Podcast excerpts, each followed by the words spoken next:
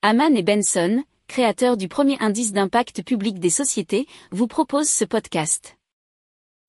Haman and Benson, a vision for your future. Le journal des stratèges. Boris Kalt.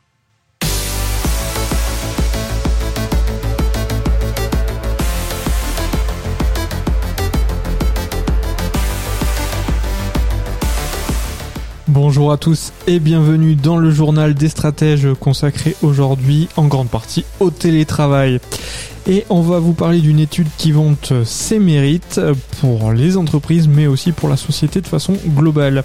De l'ennui euh, au travail et donc des solutions du télétravail pour y remédier, du contrôle des sociétés euh, qui sont en effet néfastes. Et aussi, on va vous parler de la population mondiale qui non connectée Internet ne peut bien sûr pas télétravailler.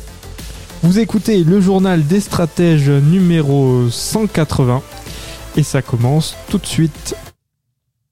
Haman and Benson, a vision for your future. Le journal des stratèges. Allez, on commence tout de suite avec une étude qui vante les mérites du télétravail et qui a été publiée notamment dans Le Monde et qui reprend des travaux menés par la Banque de France qui calcule que les employés en télétravail sont globalement un peu plus efficaces que les autres et pas du tout désinvestis. Alors, il faut savoir qu'ils reporteraient par exemple un tiers du temps de transport qui ne passe pas à se rendre sur leur lieu de travail vers leurs tâches professionnelles. Leur temps de travail effectif serait donc en augmentation, ce qui représente bien sûr un bénéfice net pour l'entreprise. Les chercheurs ont également calculé que pour une entreprise, augmenter l'effectif en télétravail de 1 point augmente la productivité de toute la société de 0,6%. Alors l'un des auteurs de l'étude explique que faire passer 15% des salariés français à un jour de télétravail par semaine permet d'augmenter la productivité de 9%. Alors, les dernières statistiques de l'INSEE montrent que jamais autant de Français n'avaient été au travail depuis 1975. Alors, selon les économistes à l'origine de cette étude, le télétravail pourrait y être pour quelque chose, puisqu'il a pu inciter des personnes à reprendre un emploi alors qu'elles étaient inactifs. C'est ce que confirme aussi une étude britannique, puisque 8% des mères de famille vivant en couple et 3% des femmes sans enfants ont repris une activité ou ont augmenté leur temps de travail grâce au télétravail. Haman and Benson, a vision for your future.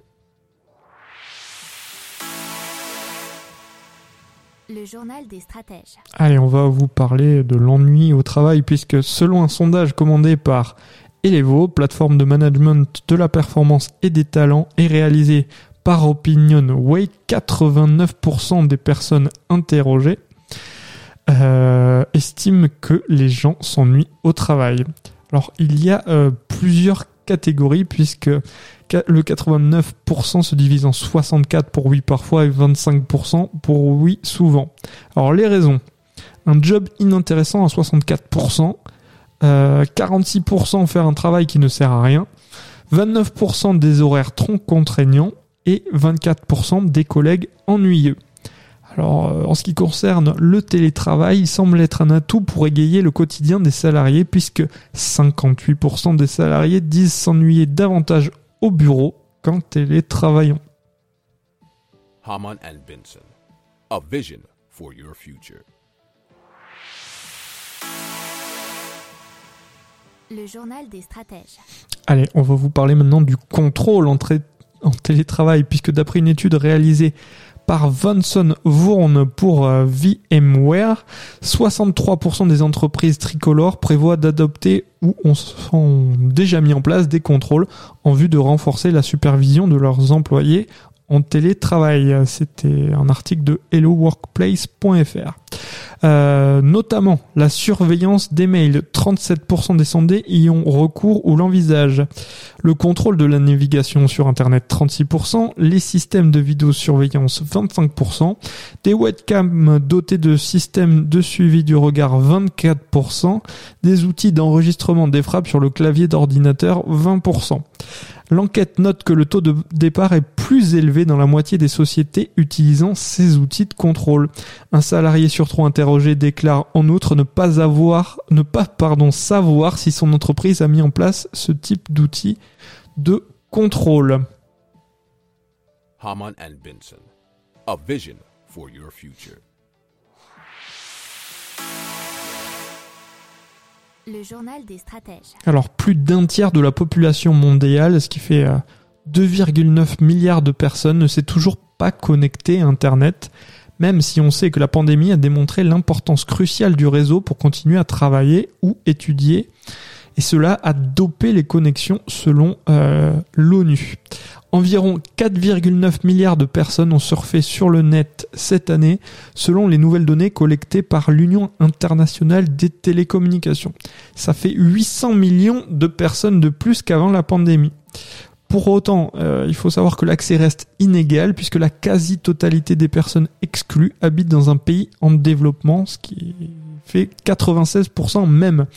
Depuis 2019, 782 millions de personnes ont ainsi accédé au net, soit un bond de 17%. La hausse est de 10% euh, pour la première année de la pandémie, soit la plus forte progression annuelle depuis une décennie.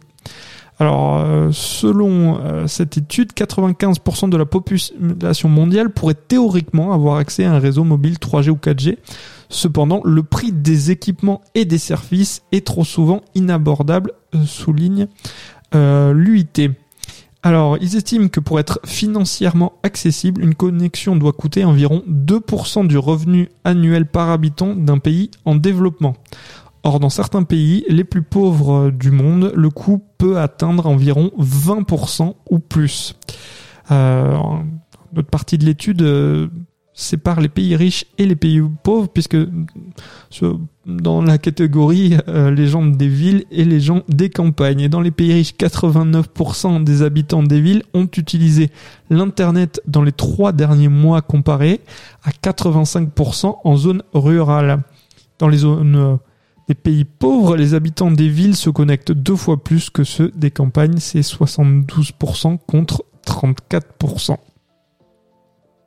Haman and Benson. A vision for your future. Le journal des stratèges. Voilà, c'est tout pour aujourd'hui. Je vous dis à bientôt pour de nouvelles infos. Ciao